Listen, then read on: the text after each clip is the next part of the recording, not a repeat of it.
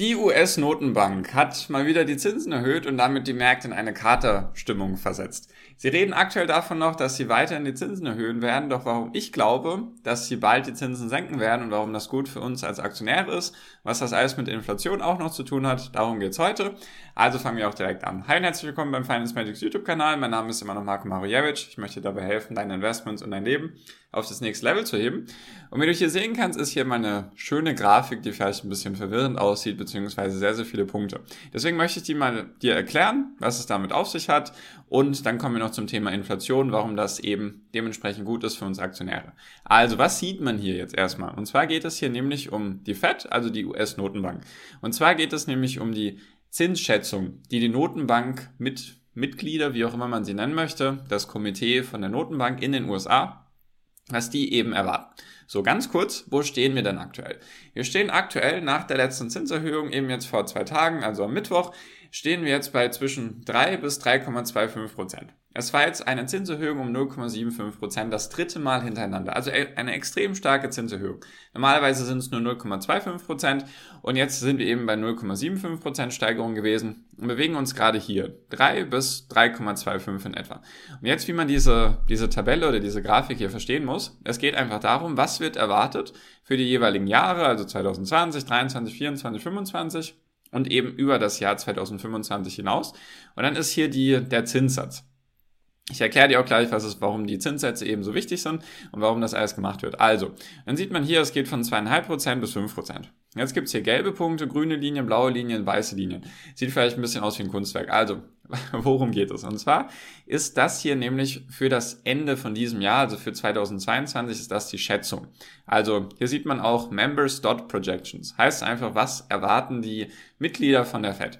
Und zwar erwarten die meisten, dass die Zinsen sich am Ende des Jahres, darum geht's nämlich, dass die sich am Ende des Jahres im größten Teil um die 4,5 Prozent bewegen werden. Also zwischen 4,25 und 4,5 Prozent. Wir sind aktuell, wie gesagt, bei 3 bis 3,25 Prozent. Das heißt, es geht also nochmal laut der Mehrheit der Mitglieder geht es mindestens nochmal einen Prozentpunkt hoch. Und wir haben jetzt nur noch zwei Sitzungen, eine im November und eine im Dezember, soweit ich informiert bin. Das heißt also, es werden bei beiden Sitzungen auf jeden Fall nochmal die Zinsen erhöht. Wahrscheinlich im November dann nochmal um 0,75 Prozent und dann im Dezember vielleicht 0,25 Prozent oder 0,5 Prozent. Also die Notenbankmitglieder gehen davon aus, dass sie irgendwo bei 4% sind. 4% ist auf jeden Fall viel, besonders weil wir vor ein paar Monaten noch bei Null waren. Und bei vielen anderen Notenbanken waren wir sogar bei Negativzinsen. Und jetzt geht das eben sehr, sehr schnell. Also wir sind jetzt dann am Ende des Jahres bei 4%. Und das tut der Wirtschaft weh und das tut auch den Börsen weh. Und uns als Investoren ist das jetzt auch nicht unbedingt etwas, was uns gefällt. Das heißt also, die Zinsen, wenn die Zinsen erhöht werden, ganz simpel, dadurch steigen die Kreditzinsen, die Firmen und die Privatpersonen können sich einfach schwieriger Kredite leihen oder beziehungsweise Geld leihen und Kredite nehmen, weil einfach die Zinsen viel, viel höher sind, weil dadurch die monatlichen Raten und die Zinsen, die man eben abbezahlen muss, eben viel, viel höher sind. Und das betrifft natürlich genauso die Unternehmen, die halt sich Geld geliehen haben jetzt in den letzten Jahren, weil das Geld günstig war und natürlich auch die Privatpersonen zum Beispiel für Immobilienkäufe und so weiter. Da merkt man richtig, dass da die Preise jetzt auch schon so langsam runterkommen. Ich habe auch ein Video dazu gemacht zu den Immobilienpreisen. Verlinke ich dir hier oben, falls du es dir anschauen willst, warum ich denke, dass die Immobilienpreise auch in Deutschland runtergehen werden. Und genau, also das ist mal die Schätzung. Also Erhöhte Zinsen sind eine Abbremsung für die Wirtschaft. Darum geht's und das ist auch das Ziel der US-Notenbank. Sie haben den primären Fokus, wir möchten Inflation runterkriegen, dazu kommen wir gleich, und dann dementsprechend müssen sie dafür die Zinsen erhöhen und sie sagen auch, es gibt leider keinen schmerzfreieren Weg und sie gehen bewusst dieses Risiko ein, dass sie damit komplett die Wirtschaft abwürgen und viele neue Arbeitslose entstehen. Das ist jedoch für sie jetzt aktuell die Priorität, weil sie sagen, wenn sie es nicht machen, dann gibt es bald, also wenn sie es gar nicht machen würden, dann gäbe es vielleicht irgendwann in Zukunft eine sehr große Rezession, also eine, die viel, viel länger andauern würde und die viel, viel schlimmer wäre, noch mit mehr Arbeitslosen. So, also jetzt dazu, jetzt haben wir das ein bisschen eingeordnet. Was sieht man hier? Das ist jetzt eben die Schätzung für das Ende 2023. Also die, die gehen davon aus, dass sie Ende 2023 sogar noch höher sein werden. Also über 4,5 Prozent bis teilweise sogar 5 Prozent. Dann 2024 ist eine starke Verteilung, sage ich mal. Also im Schnitt, der Median ist irgendwo bei dreieinhalb bis vier Prozent. Dann 2025 pendeln wir uns irgendwo um drei Prozent ein und langfristig eben zweieinhalb Prozent. So. Ich vermute mal, dass die Zinsen nicht dieses Niveau Ende 2023 erreichen werden, sondern deutlich darunter liegen werden. Weil viele Marktteilnehmer gehen davon aus, dass die ersten Zinssenkungen schon nächstes Jahr passieren werden, also 2023. Und wie ich jetzt gerade erklärt habe, Zinssenkungen sind dann dementsprechend wieder gut für die Börse, gut für die Häuslebauer, sage ich mal, in den USA und auch dementsprechend gut für die Unternehmen, die sich halt Geld leihen müssen. So, und deswegen erwarte ich, ich habe auch ein Video dazu gemacht, was jetzt gerade, warum ich das vermute, dass die Preise eben bald runtergehen und so weiter. Also kurz zusammengefasst, Aluminium, Nickel und so weiter haben schon lange ihren Hochpunkt in der Inflation erreicht und die Nachfrage ist schon runtergegangen. Deswegen da sind die Preise auch runter. Deswegen einfach hier aufs i klicken, dann kannst du dir dieses Video auch gerne noch anschauen, falls du da noch nicht Bescheid weißt. So, und jetzt habe ich auch schon das Thema Inflation gesagt. Deswegen, bevor wir jetzt gleich zur Inflation kommen, nochmal kurz der Appell an dich. Falls du meinen Kanal noch nicht abonniert hast, würde ich mich sehr darüber freuen, wenn du das machst. Hilft mir ungemein und wenn du auch einen Daumen nach oben da lässt, hilft das dem YouTube-Algorithmus, dann sehen mehr Menschen meine Videos. Würde mich wirklich sehr, sehr freuen. Dauert nur fünf Sekunden und damit, ja, machst du mir einen schönen Tag.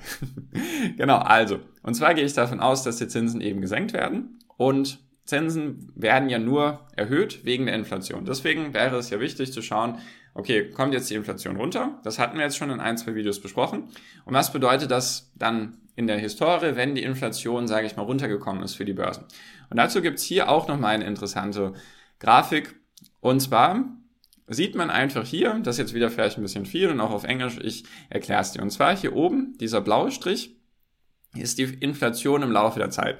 Es geht hier los, nicht wundern, das ist nicht Mai 2020, sondern Mai 1920 und geht dann eben über die verschiedenen Jahrzehnte bis jetzt 2023, also Ende 2022. Das ist die Inflation im Laufe der Zeit.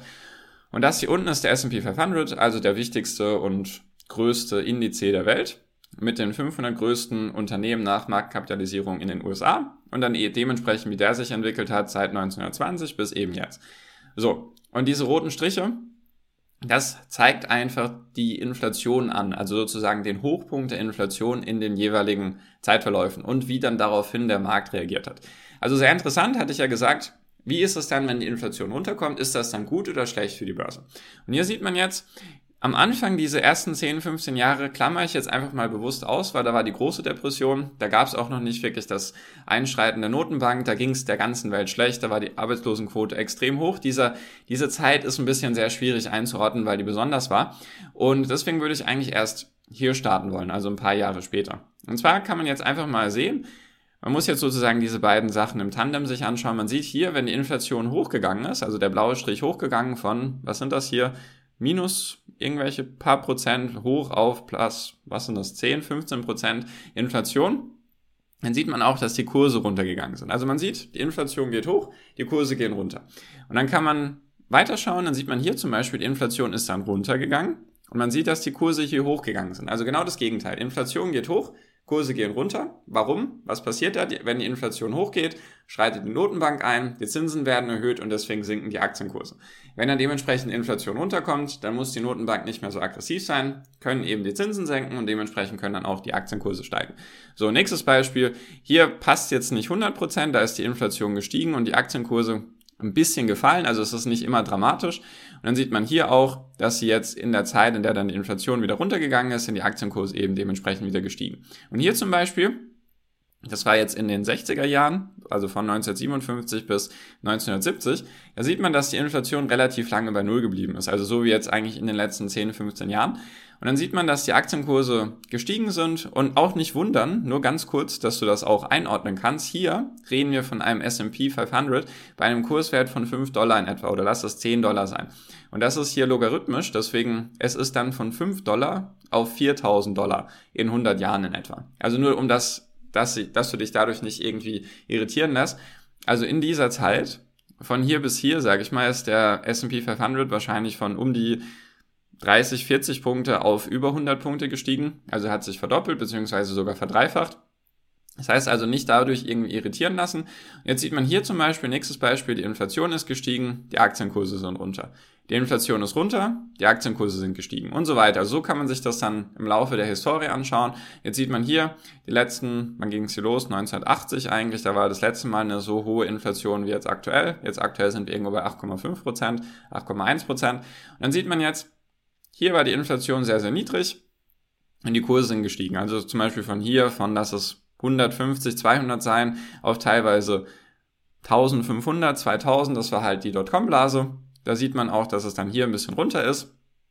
Und dann jetzt hier das letzte Beispiel, da ist die Inflation runtergekommen und dann ist erstmal der Kurs runter, aber dann die nächsten Jahre daraufhin ist, sind die Kurse gestiegen. Was können wir also daraus für uns mitnehmen? Das heißt, wenn die Inflation steigt, ist das, kann man sagen, pauschal schlecht für die Börse, weil die Zinsen erhöht werden. Wenn dann die Inflation irgendwann runterkommt, was ich eben schon in ein, zwei Videos aufgezeigt habe, warum ich denke, dass die Inflation runterkommen wird, dann werden auch die Zinsen gesenkt. wenn die Zinsen gesenkt werden, dann werden Aktien wieder attraktiver, weil die Alternativen, zum Beispiel Anleihen und so weiter, eben keine Zinsen mehr bringen oder viel weniger Zinsen. Und deswegen denke ich, erstens, dass die Inflation runterkommen wird, dass wir irgendwo jetzt schon am Hochpunkt sind, also dass es nicht in diesem Niveau weitergehen wird. Vielleicht wird es noch ein paar Monate auf diesem Niveau bleiben. Ich denke jedoch, dass es eher Richtung Ende des Jahres runtergehen wird.